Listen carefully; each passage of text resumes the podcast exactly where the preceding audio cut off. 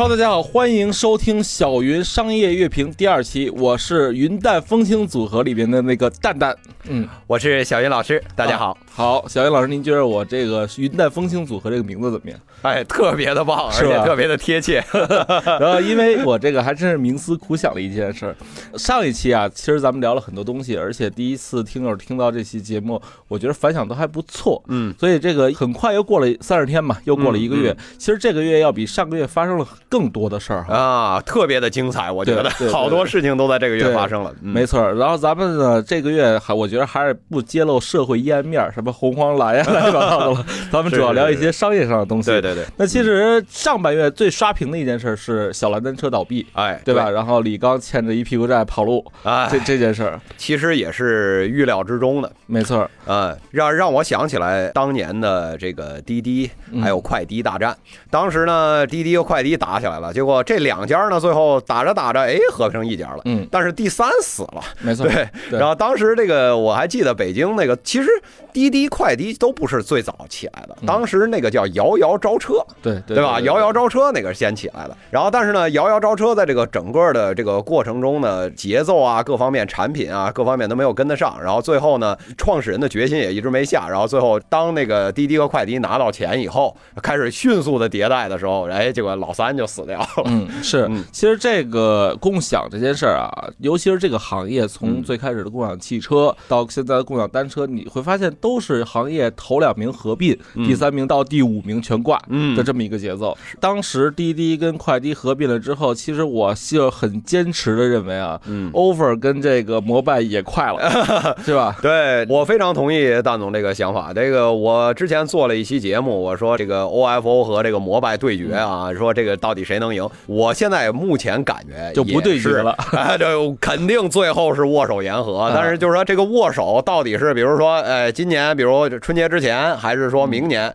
但我估计拖不到明年，我的感觉是。啊没错，但是其实从他小蓝单车最后清算的这么一结果来看啊，我还是挺惋惜的。为什么呢？其实我跟小蓝单车还有多一层的关系啊，是吧？啊，我跟李刚啊是商学院同学。哦，真的啊，对，而且他的性格跟我还真差不多，都属于那种逗逼型，你知道吧？然后，所以我们俩是从野兽骑行那会儿就开始认识了，哦，是吧？对对对对，也嗯他最早做做的是那个野兽骑行，对吧？后来高端自行。车嘛哎，对对对，呃，所以我觉得这个，首先咱说李刚，其实我觉得他这个人啊，真是一个连续创业者，而且是算是精英创业者了，嗯思维也清晰，嗯，而且呢也做过很多事儿，对，执行力也很强。没错。然后当时他在朋友圈里说，又啪融了一亿多。嗯我说行啊，兄弟，做野兽骑行、坐自行车都能融一亿多了。他说不是，坐小蓝单车。对，现在这个自行车本来啊是这个已经快我们叫什么夕阳产业是吧？就是虽然我们现在中国啊十几亿人对吧，这个自行车好像就是大家都用，哎，但是这两年呢，其实你会发现，就所有的自行车厂就活的都很艰难。没错，对吧？然后直到这个这个共享单车这件事儿，后来又出就出来，然后忽然这一下就火了。然后这些西洋的这些 这个这个自行车的企业，然后哎，忽然就哎呦，这订单来了，说这以前都没见过，这好几亿的订单，咵一下下来，对吧？说都在这个这个决策要不要开新的生产线。没错。所以就先我先提出第一个问题啊，啊就是说，您觉得为什么在 offer 跟这个摩拜都已经很成熟，已经发展了运营两年之后，李刚还能拿到钱？这个是一个挺有意思的一个事情，有不同的角度。这个其实我跟以前跟其他的几位朋友，呃，也还有创业圈的人也都有过探讨。那么这个事情是这样的，就我个人的看法是这样，就是说 OFO 和这个摩拜它造了一个大的一个风口。那么在这个风口上，这个风口起来的这个上升的这个阶段，其实大家对未来这个市场到底是什么样的一个情况，其实大家并没有，包括创业者，包括投资人，其实大家都没有一个特别好的一个认识，就是到底这个未来是一个什么样子，包括这个财务模型，然后大家开始那个那个那是很非常这个我们叫粗糙的这种财务模型，而且就是运营到底会到一个什么程度？北京天儿一冷，对吧？这个这到底有多少人去骑这东西？对。然后你这车，比如你，比如像 OFO 当年做这个车，大家都说这个不靠谱，对吧？这个好，这踹两脚就恨不得就坏了。对，这个东西到底会给运营带来多大的压力？未来这件事儿到底是说说车多为王，还是说产品为王？就这件事儿就是其实没有定论的。所以在这种情况下，你看小兰她切进来的时候，你会发现小兰她切进来的时候，呃，虽然它量也可以。但是实际上，它切进来的这个亮点其实不是在亮，最好骑哎，它是最好骑，哎，它把自己这个定位定到这儿，直到它的这个后期，它还在一直在强调，就是它快快死的这段时间，就还在强调我们这是最好骑，我们这是最好骑，甚至他还就是在后面就是把什么车上还弄上一个什么那个液晶屏，然后这个其实当时都已经在规划了，这个东西已经在做了。那么像这种东西，还是就是在产品上进行打磨，希望小蓝 Pro，哎，希望把这个事情给呃能够这个我们。叫弯道超车吧，然后希望想能翻这个盘，结果就是最后还是非常遗憾的，就是在这个整个的这个大局里面被洗掉了。那么目前来看，我觉得就回到您刚才这个问题，就是说小蓝为什么在这两边都已经声势起来的时候，它又能还能继续融到钱？我觉得其中一个重要的原因就是大家对于终局的思考，就是说当一切尘埃落定，然后呢这个市场上，比如说就剩那么一两家，这一两家是什么形态？这个东西，投资人也没有很好的想法。然后呢，创业者本身在这个上升期，他也可能没有没有特别好的想法，都在试。所以呢，在这个时候呢，风口已经起了。那么我又是一个连续创业者，我又是一个靠谱的连续创业者。哎，对，由于靠谱的连续创业者。现在这个大家都说这个说这个这个人啊，这个有钱的也好找，对吧？最难找的是。就是靠谱的人，对吧？然后创业者里面靠谱的那就是更少，对吧？所以呢，能找着一个就是执行力很强，然后呢连续创业者，然后呢看问题的角度也比较独特，哎，然后又能把事情做落地，哎，这样的一个人其实很难得的。所以在这种情况下，我觉得，而且小蓝单车呢，你说。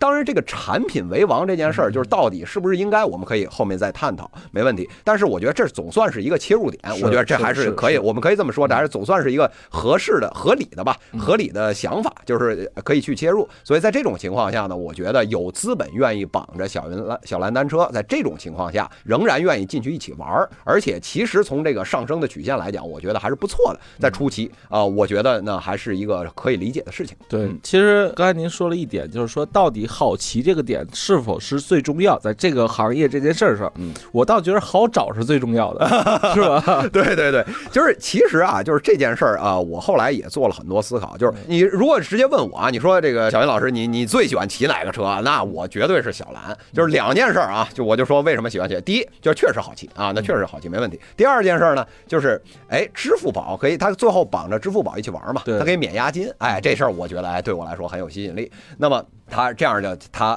所以这小兰呢，他起来，我觉得还是有他的原因的。那么，但是又回归到这个这个这个创业的逻辑，就是说你在起量的时候，就是大家到底就是在那一刹那，我需要一辆自行车的时候，我想的是什么？就是这件事儿，其实。我觉得小蓝单车的创业者在这件事上，我觉得没并没有太想清楚。就是比如说，我当需要一辆自行车的时候，如果有几辆是我可以选的话，我可能会有选一选。哎，但是第一需求不是这个，第一需求是得有。我希望有一辆就在我手边，我能最容易的用到它，我赶快赶紧开锁，我赶紧骑走。对，这是最重要的。所以呢，你会发现，呃，就是这个方面做到极致的，实际上是 OFO 啊，它做到极致。就是说，这你说这车是不是？特别，你知道这个这个这个，我不知道这话这个节目能不能说，这特别操蛋，对吧？这个这个，但是。确实到处都有，对吧？确实到处都有。你说摩拜当时出来就是早期的摩拜，早期的后来摩拜 Lite 好一点，就是早期的摩拜那那蹬起来，哇，这一这这锻炼身体，这锻炼身体，咱就晚上那跑两公里就不用了，对吧？这这咱们直接这车就解决了，没错。对，但是 OFO 呢，呃，确实在早期把这个量铺起来，但是一旦这个量铺起来，你会发现就是说，呃，一大堆黄色。还有很多的橙色，中间点缀着那么三五个蓝色，对吧？这种事有的地方有，有的地方还没有的这种情况下，那么你说用户会怎么选，对吧？这是一个很很要命的一件事儿。那么第二件事儿呢，就是说，不管你这个 OFO 和摩拜，你的财务模型你再怎么算，核心的一点就是说，一个人到底用了多少次。对吧？这肯定得算，对吧？就是你不管你拿什么，他们好像算了一次，对，一天骑五次回本。对，所以说那好了，那首先就是你得让人先骑上，你才有重复骑，对吧？就是你这这这个不能倒过来，没错，对吧？不能倒过来，所以就是说接入用户这一点上面。只有量。就就是说是一个是一个，或者说不能说只有量吧，这但是至少是一个百分之八十的一个逻辑，就是说呃量铺上去，确实在接入就是用户接入层面能得到最好的体验，而这个东西对于创业初期的这种起量。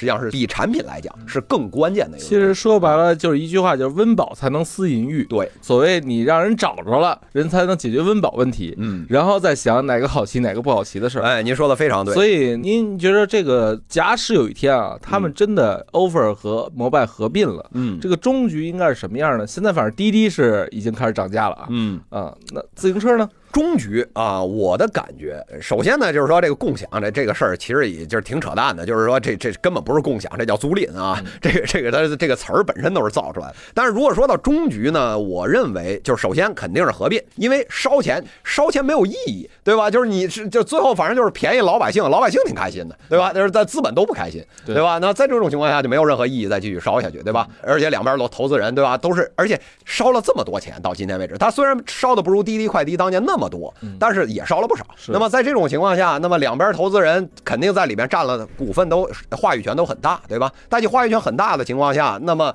肯定是寻求合作的可能性比较大，所以肯定是最后会变成，我认为会变成一家啊。当然有可能是什么呢？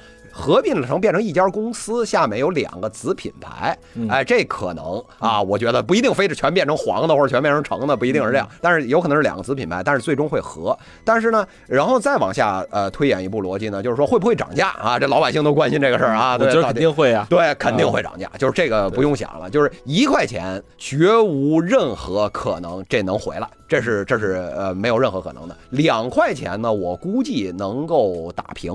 呃，三块钱我估计是有赚的。啊，这是我估计的，就是整个的这个这个这个，就是到底会涨多少？但是而且呢，我是倒是有这个想法，就是我觉得从目前这个短途出行来看呢，就是把大家这个习惯现在培养起来了以后呢，就是这一块钱，你现在在北京这市场上，咱能买点啥吧？咱我想吧想，好像什么都买不了。基本上你这掉这这一个钢镚儿掉地上，对吧？你要不要弯着腰，对吧？你可能还得稍微想想，对吧？这是不是没什么？就现在这个钱现在也我们叫毛。毛了，对吧？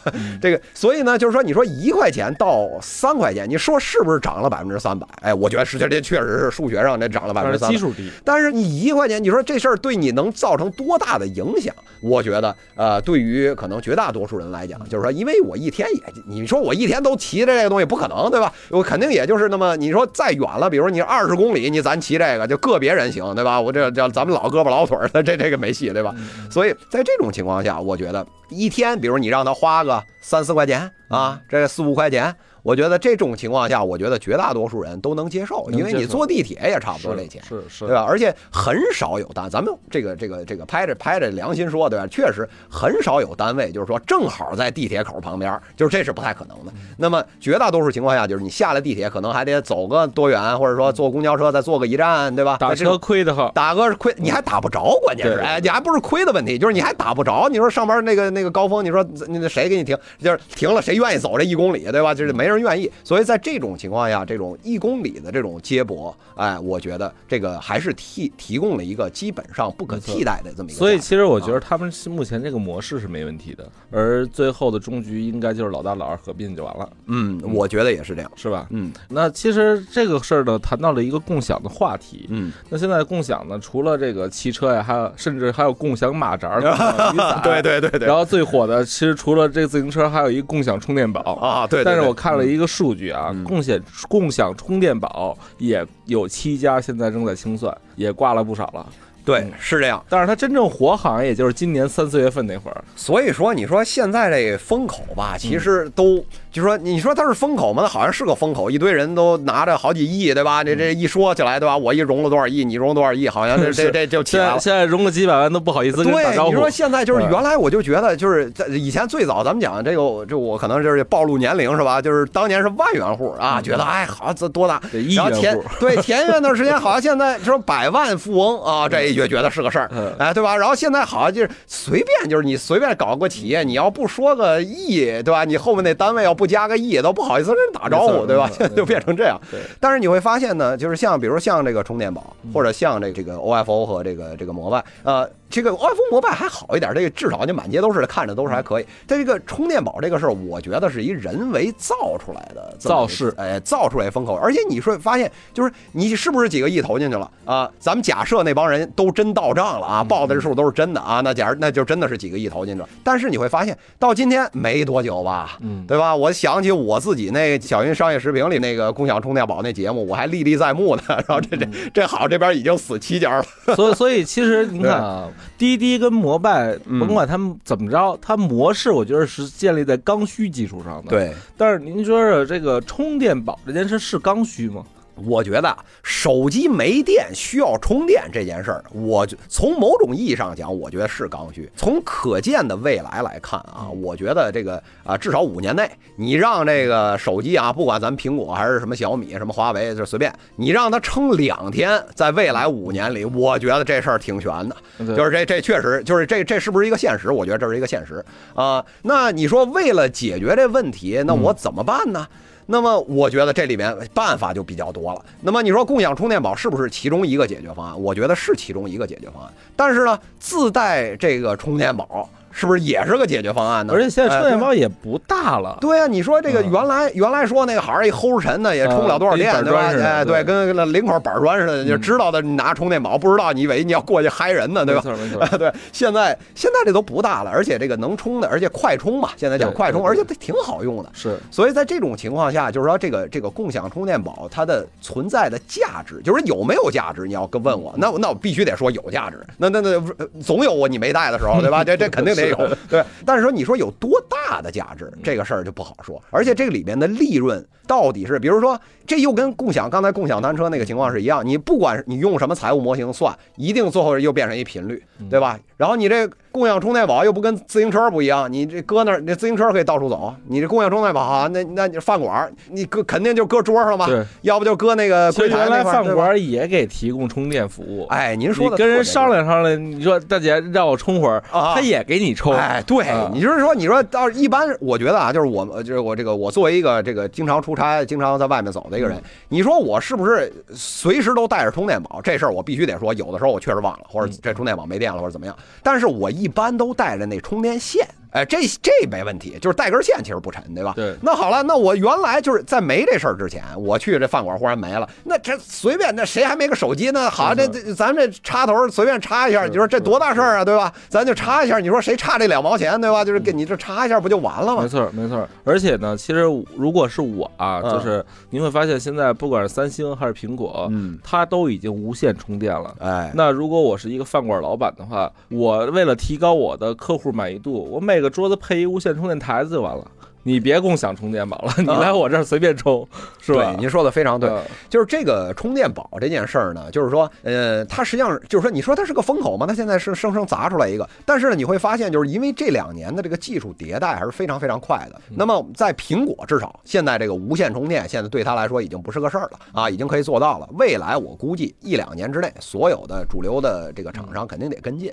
那么一旦发现就是说往这儿一放也不需要啥，咵就能充上。然后呢，技术如果再改进改进，能充的比较快的情况下，哎，这个事儿我觉得就未必有需要你这个充电宝在这儿，这个这个事儿就不是不是特别好。所以在这种情况下，就跟 OFO 那个事儿又不一样了。OFO 那件事儿就是说，好了，你咱技术再发展多少年啊，咱不管。然后你你这最后这一百米，你说你怎么弄吧？就是最后或者最后这一公里，你说你是怎么弄吧？你这总要有一个什么东西。自行车是成本最低的解决，方案。你就是说说肯定是这样。所以，但是呢，这个这个充电宝这件事儿就不一定是了，就是因为技术现在发展太快了。而且再举一个例子，就是说，包括这个指纹识别，也现在也是前两年觉得啊，这指纹识别特别好，然后就是这个这个所有的手机的都是要这技术，结果还这个齐刘海一出来，对吧？这 iPhone 叉一出来，好人脸识别呃那个东西，目前虽然这技术可能还有瑕疵，但是未来这是趋势，对吧？好了，那所有的那个那个那个指纹的识别的那个硬件厂商全傻眼，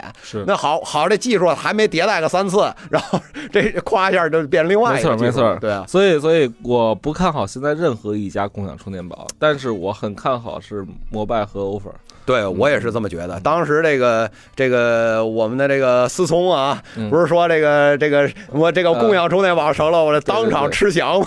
对对对对。对，我当时看了这以后，我就是这个这个很想在后面跟一句说我也跟着吃，啊，但不是人家思聪吃有人看，这小鱼老师吃没人看，对吧？也有也有也有，然后不过咱们继续这个欢乐话题，但是我我我有一点隐隐的觉着您好像不太喜欢共享经济哈，这共享经济是这样的，就是最早最早啊，咱们就是把这个事儿往回倒，就是咱们就说这个 O O F O 啊，这 O F O 呢，这个最早是北大出来的，这我在北大这个当老师这么多年，对吧？我这看着这这个起来的，当时刚起来的时候，你说它叫这个共享，那确实是共享，为什么？那车都是大家捐的。然后呢，要不呢就是说平常不骑，然后放在那儿，说你说你涂成黄的，然后大家有没事有事没事可以骑一下，哎，是这个思路。那时候那真共享没问题，但是现在你会发现，你说这个一共享，共享就是全是全是这个租赁了，所以这个跟这个共享的本质的这个思想，我觉得已经走的比较远。是，呃，挂着羊头卖狗肉。哎，对对。但是其实我前两天听您节目啊，听这个日评节目，我发现 日评您抨击了一个品牌叫南瓜车。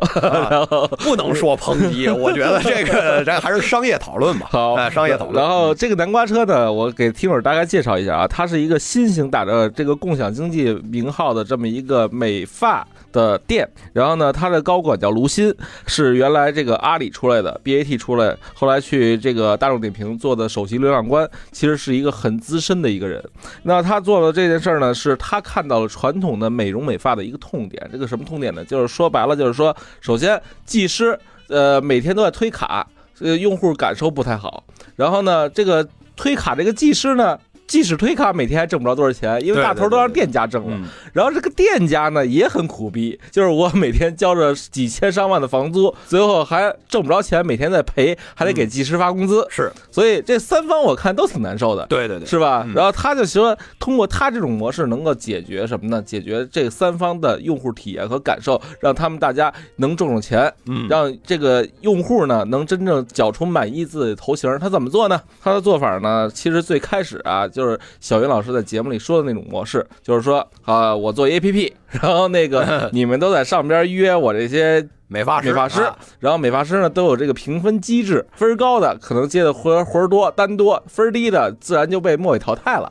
然后你想约他呢，你就去点，点完了你们俩线上聊聊完了，你们俩找一地儿就剪了，嗯，是吧？是这个模式，对对对，我我我我觉得这个模式不光您觉得不认可，我觉得也是，因为它这个本身线下这事儿啊，属于一个本地化生意，就不超非常对，不超过一公里。我觉得您三公，我觉得您三公里都说多了。对我这种人，隔条马路我都不去。对对对，是吧？呃，刚才这个蛋总实际上说的非常有道理。这两年啊，就是这种类似 O to O 的这种生意啊，很多其实都掉进这个坑里面去。就是说，咱们就拿这个刚才说这个南瓜车美发来说啊，就是这个。美发这个事儿，你说，你说我，比如我线上，比如说啊，你有这么多流量啊，就是大家一看啊，这打折了啊，这这这能减二十块钱，嗯啊，是吧？你说什么五块，咱就剪一头，对吧？不可能穿越半个北京城。对，好，你说这之前我们的我这个节目里当时也说说这个，现在说这个在北京啊，这个这个东边和西边，然后你知道没事儿啊，就是要在家大家一起吃个饭，这这都是生死之交才行，对对吧？你这好，这堵车堵的，就是你在这种情况下，就是你做不了这种远的生意。你说是不是？就是比如说你大水浇地啊，你花多少钱给百度啊，花多少钱给美团啊，就把这个东西，你说能引能不能引个他妈上百个人、几千个人过来啊？没问题。但是引完以后，你夸第二天你再也见不着这帮人，最后留下来以后，还是你发现，哎呦，这是那隔壁那楼上二大爷，对吧？你好，就还是这帮人，对，固定流量，对对对。所以其实您可能不认可的是，它一点零版本的一个基于线上为平台的这么一个东西。对它最早的这个模式啊，就是南瓜车，呃，现在是我们叫迭代到二点零这个模式了。但是一点零的时候，它是怎么干的呢？就是说我自己不开店啊，那好了，那你们这些发型师，你们不是想那个赚钱吗？那行了，好了，我提供提供你一个这个线上的一个平台，获客流哎，获客一个地儿。啊。那么好了，那你就在我上面来注册，哎，注册呢以后呢，这个人啊，这个让这个客户啊，哎，就自己去去你们那个店，然后你就给他减，嗯。哎，对吧？平台抽个成，哎，对，基本上就是这个模式，对。这个一点零的模式。那么这个一点零的模式做了呃一段时间以后呢，这个创业者这自己就不行了，没觉得觉得觉得这事儿肯肯定没戏，这质量控制、成本核算，包括对发型师本身的掌控等等的一系列各方面都没法继续嗯往把这个事儿往下进行。所以呢，现在这个南瓜车现在这现在又变成这二点零模式，对吧？我倒是觉得二点零我是很认可的。啊，对，这个您可以介绍介绍这对二点零模式，因为二点零它是怎么着啊？它以前是不开店的，但是现在二点零模式是我就开自己的直营店，我的直营店全部开在核心商圈的非核心位置。然后呢，它你可以把它当成一个共场的共享的场地出租。嗯那这个出租给谁呢？出租给各个美发师。嗯这美发师呢，你只要需要交三千块钱一个月的月租，你所有在这个空间内绞的头、接的活儿都是你全拿走，嗯我一分钱都不分你。所以这样大大解决了什么呢？以前其实传统的这个剪头师啊，嗯他要一边剪着一边聊着。嗯为什么呢？因为他光靠剪头，他只能分到这剪头，比如一百块钱，他只能分三十块钱。，对对对。那是碰上三十八的，不是就没得分了吗？对对对，然后，然后，然后他他他他他不断的得说，你烫个发吧，嗯你染个发吧，嗯或者办张卡吧。所以明明不适合用户了，他就强推给用户了，嗯用户的感受就不好了。嗯而现在呢，比如说你不管是减三十八还是减一百零八。这钱我一分都不拿，你只要按月给我交份儿钱就行。它其实是一个共享出租车模式了。啊，对对对，这个嗯基本上就是等于是我出租了一个位置，对相当于是我出租了一个位置，然后呢，你到这块儿来呢，你就是手，我们叫手艺人，对吧？对，哎，手艺人，那你手艺人那，你就做好本分的工作，没错。哎，然后呢，你把这个头儿给人好好剪好了，哎，然后呢，反正你交了，既然交了我份儿钱，那那你这上面你比如这一单，你到底是比如你说是烫了头了，还是你就剪了，这钱你自己收着，哎，没错，就完了没错。。啊而且我觉得这样的评价体系才是有价值的，因为比如说，那这些美发师换一个想法的话，他是。一个流量入口，嗯他自己去找流量，然后带到这个空间内，嗯然然后把空间填满，是吧？哎，您说的这个非常对，就是说你会发现啊，就是说呃，美发这个行业其实很有意思，我对这个行业其实了解还比较多。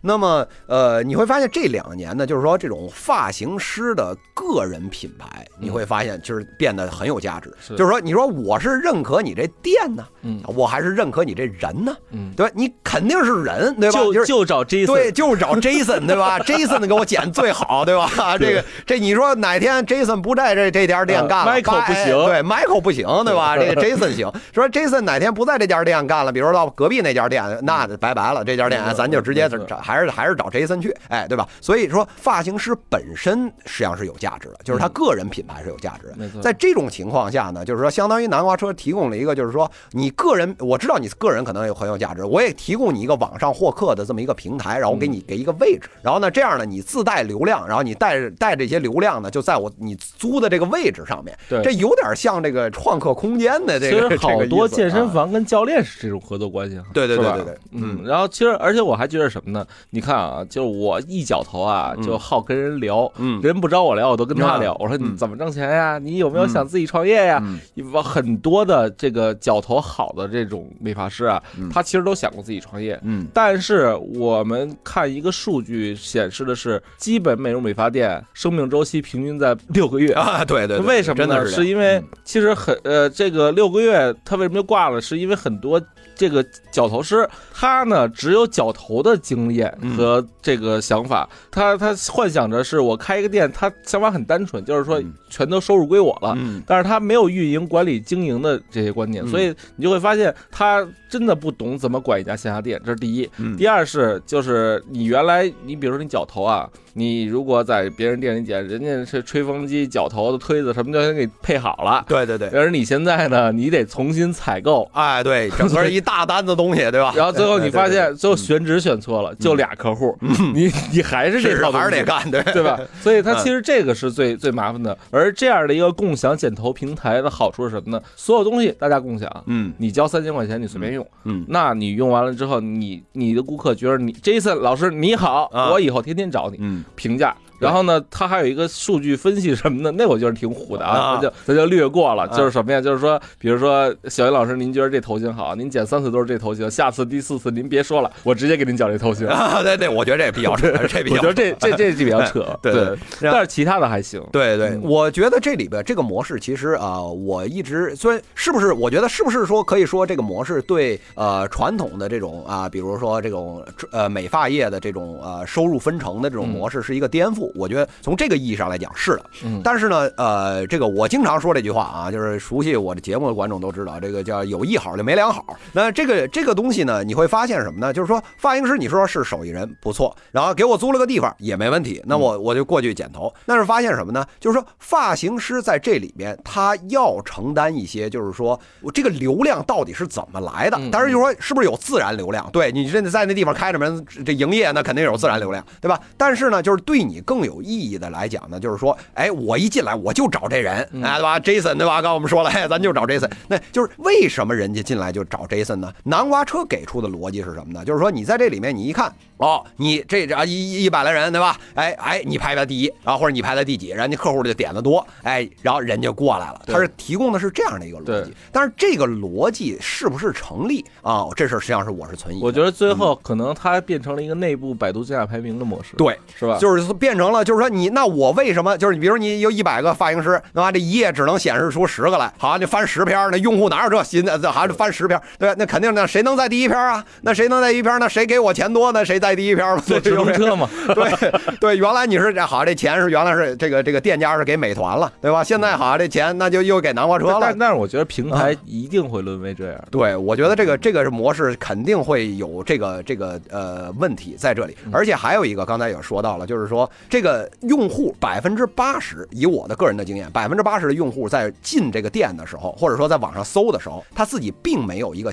确定的想法，说我要剪成一个什么样的头，是然后是蘑菇头啊，还是什么齐刘海儿啊，还是怎么样，我不知道。那么好了，在这种情况下，那么发型师在这里面引导的作用就很大。那么你说排名靠前的那几个发型师就能理解，就是我要就是跟我要我的需求是正好能匹配上，我觉得这是比较扯淡的。我都不知道我想要什么，你你说你能给我匹配，这不是扯嘛？不过我觉得他应该加以为嗯，就是什么呢？首先距离优先，嗯在本块距离内最优的发型师排名，对，这样可能会好一些。可能会好一些，但是我觉得这个东西可能是呃，跟这件事儿，就是美发，因为它怎么说啊、算是个艺术吧，对吧？这个算是个艺术。那么在这个这个，当你掺杂了这种艺术的东西在这里面，而且客户本身对自己想要什么东西，他的预期不明确的情况下，它跟淘宝不一样，淘宝我就要这个，然后你有十一百个人卖这个，那谁卖的便宜我找谁，这是很很简单的逻辑。但是在这个里面，就是我不知道我想要什么，你能提供什么？那这个事儿就是这个匹配就很难。没错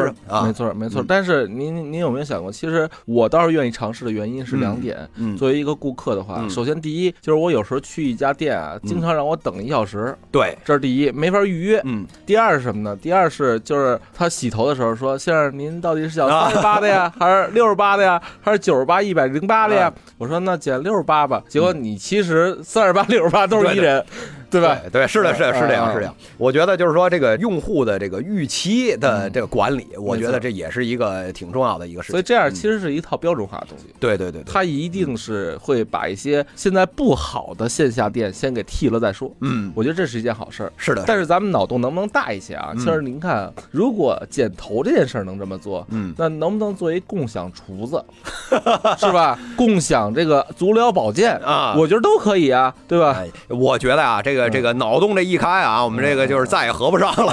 啊 这共享厨子这件事儿，呃，我记得啊，好像是之前已经有人这么做了。但是之前啊。以那种做法都是上门 O to O 模式，哎对对对对就是爱大厨啊什么的，哎对对对。但是我的意思是像南瓜车一样，就比如说我不开饭馆，嗯。我提供几个灶眼儿，嗯，你厨子上那边上线上接客，人谁想吃你炒的菜，你来我这炒。嗯，啊，哎，这倒是有可能，呃，但是我觉得吧，就是说嗯这个这个事儿呢，呃，它和这个剪头还不太一样。嗯为什么呢？就是说，比如厨子啊，你说我搞一灶台，嗯对吧？能把这菜给炒了，你说要用什么特别专业的工具？我觉得你家里那点儿差也差不太多啊，就不非非得去那大大饭店那种厨房，对吧？家里也真要你是好厨师，那没问没问题，你不差那点东西。嗯对吧？但是呢，从比如你这菜炒完了。到用户这段是谁解决的呢？实际上是饿了么解决，是美团解决的，对是是这帮人解决的。所以你说，你说我需要在一流的商圈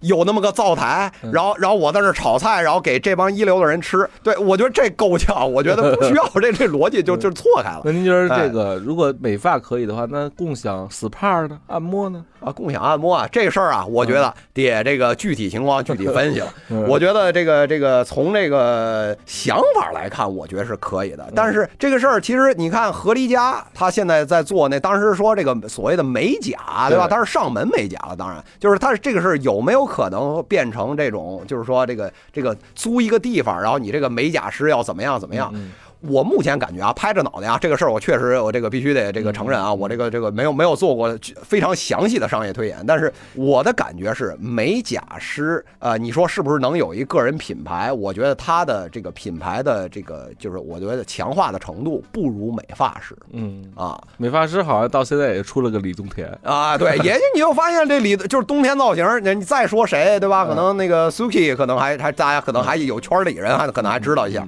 但是再往说一般就是 C 端用户知道的，对哎，这就基本没有了。是，对，所以不过这里面呢，倒是呃，我当时我做的那个这个南瓜车那期节目也提到这一点，就是说呃，个人的这个 IP 的建设，在这个美发这个行业，现在其实是相当稀缺，基本上一个真空的一个状态。嗯那么是不这块儿是不是有机会能做出一些事情来？我觉得这个倒是是未来可以探讨推演的这么一个事情。嗯，我觉得这个是一个真的可以聊很久很大的一个话题。那其实如果十一月份啊不说一件事儿，我觉得大家都虚度了，对，枉费中国枉枉当了一回中国人。是是是因为十一月最重要的就是双十一啊，那吧是剁手节嘛。啊，对，说今年双十一已经又推上历史新高了。这个淘宝说自己卖了一千七百亿，嗯京东说自己卖了一千一百亿，是吧？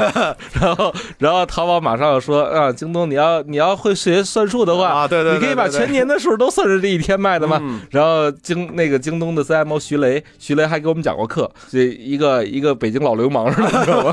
然后就是我说你这期节目千万别让徐雷听见。就是歪着头讲课那种，真的真的。然后徐雷发发发朋友圈、发微博说：“那个我如果说京东不会算数，那我们比不了你们淘宝啊！你们淘宝能让这商家提前二十天就关门不卖。啊，对，憋着不卖，憋大招。我们只是想让这些商家卖好十一天货，对对对吧？对对所以就是俩人打嘴炮，大家看着也挺有意思。对，是挺有意思的。嗯呃，今年这个双十一啊，这个这个呃，我觉得货反正就是每年大家就买就完了。但是这个其中一个这个这个嘴炮这几个事情，我觉得在过去这几年中年年升级。对，特别是这个这个前几年京东声音不大，那么现在这几年呢，京东发展比较好，然后呢，这个特别是线下，对吧？所以呢，在服装领域，它实际上也在不断的发力，那么实际上直接威胁到这个淘宝和天猫的这个生意。所以呢，这个今年这嘴炮啊，这个格外的这个这个猛烈。然后另外一个，我觉得呃也有挺有意思的一个一个值得注意的一个东西呢，两边都往外报数，对吧？这个东西实际上你说你说这这数，你你你的数就是你知道，我的数也就我知道，我怎么算的你也不知道，你怎么算我也不知道。嗯那后来你会发现，这两边数反正怎么对就就觉得不对，然后然后你会发现就是说那个那个 GMV 大家都在讲 GMV，因为资资本比如华尔街比较想喜欢听这故事。那好了，你首先你这个现在我估计他那逻辑都是这样的，就具体到底是比如 GME 到底是多少，没人关心。你先看去年，先看去年哦，这数是这样的。那说今年说大家怎么着肯定得做点增长，对吧？然后再乘一个什么数，然后再倒推。然后我怀疑他是这么算，而且你会发现两边这口径在做 GME 的时候，口径都是很不一样的。我觉得这是很奇怪的一件事。嗯所以但是其实之前京东老跟这个淘宝撕啊，嗯，我倒是觉得他做的对是什么呢？你撕来撕去，别人以为你就是第二，他后来慢慢真的做到真的做到第二，对对吧？但是他之前没做到第二，他也就跟淘宝撕，对对对 然后是吧？这是一个营销策略。对对对对。但是现在跟淘宝撕呢，其实我倒是觉着两个人不光是撕线上这个数了，嗯而是今年又提出了一个新的词，叫新零售。对大家都看到线上的流量已经就那么多，没戏了。对，不可能有再高的增长了。嗯线下是一片空白地，所以你会发现今年的数不光大，而且它还带动的是线上和线下一起玩儿。因为头几年呀都是线上玩线上的，线下很冷清。是然后现在呢，等于是因为有了新零售，大家发现线上线下也能结合了，线下体验，线上买。对，呃，这个线下这个事儿呢，是这两年。比较火的这么一件事儿，然后包括阿里也在提新零售，然后呢，这个业界的很多的，其实京东就是虽然他不喜欢这个词，但实际上做的很多事儿，你如果你放在阿里那个故事体系下，其实也是新零售的事儿。是。那么线下现在这两年格外的火起来，刚才蛋总也讲了，就是说实际上是就是确实是在线上已经发现瓶颈非常明显了，就是说正经的那些就是说这流量也就那么些了，也就那么些。然后你会发现，而且这个阿里为什么非常焦虑呢？你会发现就是。社交原来不是个流量入口，现在哎，社交也变成一个流量入口了。就是原来这个腾讯，比如说当年做这易讯，哎，这这搞了搞了半天，最后干不过，对吧？干不过那算了，对吧？这个弄给京东了，对吧？那那就不干了，对吧？但是你会发现，哎，这两年，哎，这个这个这个社交变成入口，那所有的这个流量现在都跑到这个这个腾讯的手里来。那腾讯呢，自然而然，你看现在这前两天，对吧？他那个微信，哎，微信现在可以自己在上面开微信小店，哎，这些已经开始内测，马上就要出来，对吧？包括这个这个微商。整个的崛起等等，你会发现线上的就是说，特别是 A P P 出来以后，那么线上的流量原来就是一共的就那么几个地方可以去，现在就是太多地方可以去了，是是，没有一个地方是说能把这个水，除了像比如像这个这个这个淘宝，其实也还算一个大坑，然后呢，腾讯是一个大坑，但你会发现剩下的大家的水都很薄，对吧？然后但是整体量仍然很大，但是呢，你每一个坑里都舀不出特别多的水来，所以在这种情况下，巨头也就焦虑了。那么所有的这个线上的玩家都在焦虑，那么一。焦虑怎么办呢？那肯定是往线下去沉。然后呢，这个时候呢，就是说你特别是像京东，京东它本来是有线下的优势的，它呢，它在这个这个这个物流配送这个体系，目前来看，那么呃，又做零售又做配送的，我觉得这个事儿，他要说第二，我觉得这够呛能有人说第一了，对吧？对吧？所以在这种情况下呢，他做零售，呃，他做线下的这个零售啊，其实是有天然的优势的。但是阿里其实并不甘落后，你会发现今年这个盒马。先生，对吧？他的这个营业额什么之类的这些东西都并表并到这个整个双十一的这个大的框架。没错，而且阿里还收了永辉，对，然后收了很多，包括银泰都让阿里收了，所以一定是在接下来的几年内线下会有大动作。对，而且就是我不知道您昨天看没看新闻啊？就是昨天呢，北京清理低端业态啊，是是，然后把很多地方都强制清走，对，然后农民工或者那些大包小包背着去驱散，是，呃，看着画面还是挺悲伤，是是凄凉的，对，但是这是一个大事哈，嗯，这是一个大事，确实是。那么呃，你会发现，那么北京的这种呃，因为现在整个的导向是说，我们像它叫什么低端。端的这个人口还是叫怎么样的？就是这个这个具体的措辞，我现在想不太起来。反正他是用用这样一个词。那么我们要疏解首都的这个功能。那么你会发现，就是确实是在未来的，我估计在三五年之内吧，确实这种很多的一些呃这个从事呃相对低端劳动的这些呃从业者，那么会不断的离开北京。那么这个里面肯定是有好有坏了。那么但是你会发现，就是在北京呢，别的不说，那就是说你这想吃。个煎饼原来是很自然的一件事，对吧？现在好啊这这我我那天早上就是外面就转，他妈转转的我都快冻死了，对吧？都没找着一煎饼，成稀缺物种，对，都全稀缺物种了。那么要又回到这个，就是我们现在讲的这个线下的这个零售来看呢，你会发现，呃，阿里一直在尝试要做线下，那么包括绑着银泰，对吧？因为它离在杭州嘛，对吧？银泰这在杭州这比较好弄，但是你会发现什么？有一件非常尴尬的一件事情。跟银泰绑在一起干了这么多年。啥也其实没干出来，就是他自己当时说那个公关稿发了很多，说我们在里面喵街又怎么样呢？对，就是最后你会发现，这对消费者来讲，就是就是没有任他自己感受不到，就觉得不就没有什么太大的意义做的这些事情，对吧？这个尝试实际上是很失败的。包括比如说最后苏宁当时说要绑着这个这个阿里说什么线上我们线下怎么样，我们响应怎么的？哎，你会发现这么多年下来，哎也是什就是没有什么就是值得称道的拿出来可以大家可以看的一些东西。所以当然这个可能是跟阿里这个这个这个创业本就是从阿里出来的人创业，它本身带有的一些就是电商属电商属性可能是有关系的。今年或者说去年吧，呃比较火的，就是到今年一直都是，比如说盒马先生这个事儿，我觉得是哎又把这个事儿呢往前迭代了一步。然后呢，看在仍然当然这个盒马这件事儿呢，我觉得现在补贴啊各方面就还还是很严重，但是。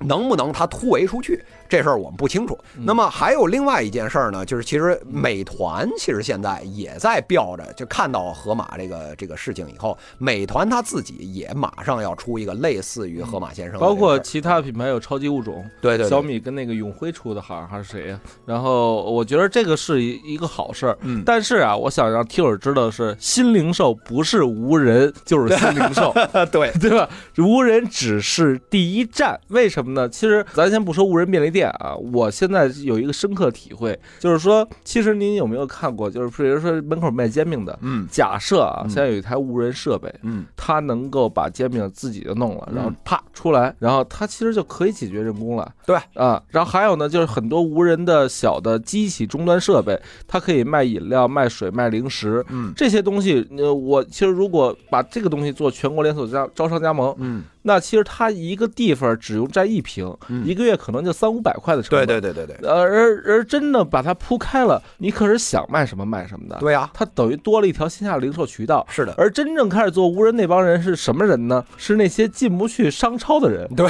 是吧？你说的非常就是传统渠道进不去，对。你逼得我自建渠道，啊，没办法了，对。对，所以所以其实这个是一个商业的本质逻辑。嗯，是的。实际上，我就说新零售现在就是炒得很火，特别是这无人这件事儿啊，就是绑着 AI，特别是就是因为说现在说人家这个这个这个这个资本现在都在说啊，好，要不就是共享，刚才咱们说了，要不就是 AI，就除了这两件事儿，好像就没别的事儿了。没错，对，然后你这新零售，我怎么才能性感呢？对想来想去，想来想去啊，那好了，那就无人吧。那对无人，无人呢，就是什么摄像头啊，什么乱七八糟的 RFID 啊，什么这些，咵就都进来了。哎，这讲，但是你会发现，那个无人超市，你说这件事儿，比如再过个，比如二二十年啊，这事儿有没有可能能落地实现？我觉得是有可能的，这个技术突破是没问题的。但是我们往回看，哎，咱这。自动售货机啊，这不是什么新鲜事儿了，这多少年了？这之前没火呀，是因为它要投币，嗯你还得换币去。对啊，现在这个新一代的这个智能售货机啊，对吧？你基本上就是也就是支付宝、微信，夸一扫码，夸，咱别说这个了，咱别说这售售货机了，摇摇车啊，嗯新一代摇摇车咱都是可以，这这您都不用拿大钢镚儿往里扔了，对吧？孩子孩子上车再也不用换币了。对对对对，你就得想着给孩子配手机、配支付宝了，嗯对吧？嗯那个就是直直接扫一下码，哎，咱们就直接上了。所以你会发现，就是说，在这种情况下，你说改这个一个模块，对于自动售货机来讲，这。不是什么大事儿，对吧？是。这这夸一下就改了。那改完以后，你说这个东西占地面积又小，那个那技术又特别成熟，而且你会去日本，你会发现日本是一个这个自动售货机的一个大国，嗯，但基本什么都卖。你要买个什么裤子，买个什么衣服，充气娃娃对对对对对对，你看这蛋总啊，这 这老往这个歪路上引啊，对这对对，所以呢，就是说你会发现，就是说这个呃，这个事情已经非常成熟，但你想买什么，基本上都可以，冷的、热的，对吧？需要保温的，不需要保温的，是。就是只不过是就是成本稍微高一点，对吧？但是呢，远比这个无人超市它需要解决的问题要少得多，嗯单纯的多，而且就是这件事，而且很成熟，它不需要商业模式推演，它就是这样，然后你就找一个人给他补货，基本上也就是如此而已。所以呢，这个故事，你说一般这个这个这个创业者出去讲，那么这这这在大家都觉得是吧，臭狗屎不不是事儿。哎，马云马马云爸爸出来讲这件事儿，哎，你大家就觉得是个事儿了，对吧？然后这个这个各种资本啊，就是各种进来，然后这中小创业者夸夸就往里跟，对吧？我觉得这个也是一个很不健康的这么一件事儿。嗯，对，所以我觉得啊，大家其实不相信新零售的，肯定活不好下几年。对相太相信新零售的，可能你也得掉坑里。哎，所以我觉得都应该保持一个平和的心态，既别被落下，也别什么都不信，哎，我觉得是。是吧？在这个零售这个行当呢，我总是觉得，就是说解决它的效率问题嗯，啊，解决成本问题，那么这个是永恒的。你说旧零售是不是也解决这问题啊？对，也解决这问题。那新零售是不是也解决这问题？也解决这个问题。那么。只不过呢，我们现在用的技术手段可能更广泛一些，对吧？然后我们能够接入的东西可能更多一些，用户使用东西的方式可能有些发生一些变化，但嗯终究还是质量、效率、成本这三件事儿。没错啊，没错嗯。所以今天咱们也聊得差不多了，眼看就又一小时过去了。呃，最后呢，我想说一下，就是请大家呢关注我们的这个小云商业乐评。如果你有好的问题，或者想让我跟小云老师我们云淡风轻组合聊到的话题，你都可以给我们留留言，在节目下方留言就好了。然后同时呢，就是如果你想关注最时事有效的这种商业点评的话，你可以去关注一下小云商业日评，是吧？啊嗯，这个是呃，实际上是这个小云商业时评，啊，对。我特别想做成日评。啊，对，对所以你在喜马拉雅去找一个叫小云商业时评的节目。同时，如果你是一个想创业的人，你不妨听听蛋姐创业，好吧？那今天我们就这样，这个月十一月就让它过去吧，我们展望美好的十二月，是吧？啊嗯，好，我们十二月底再见。拜拜。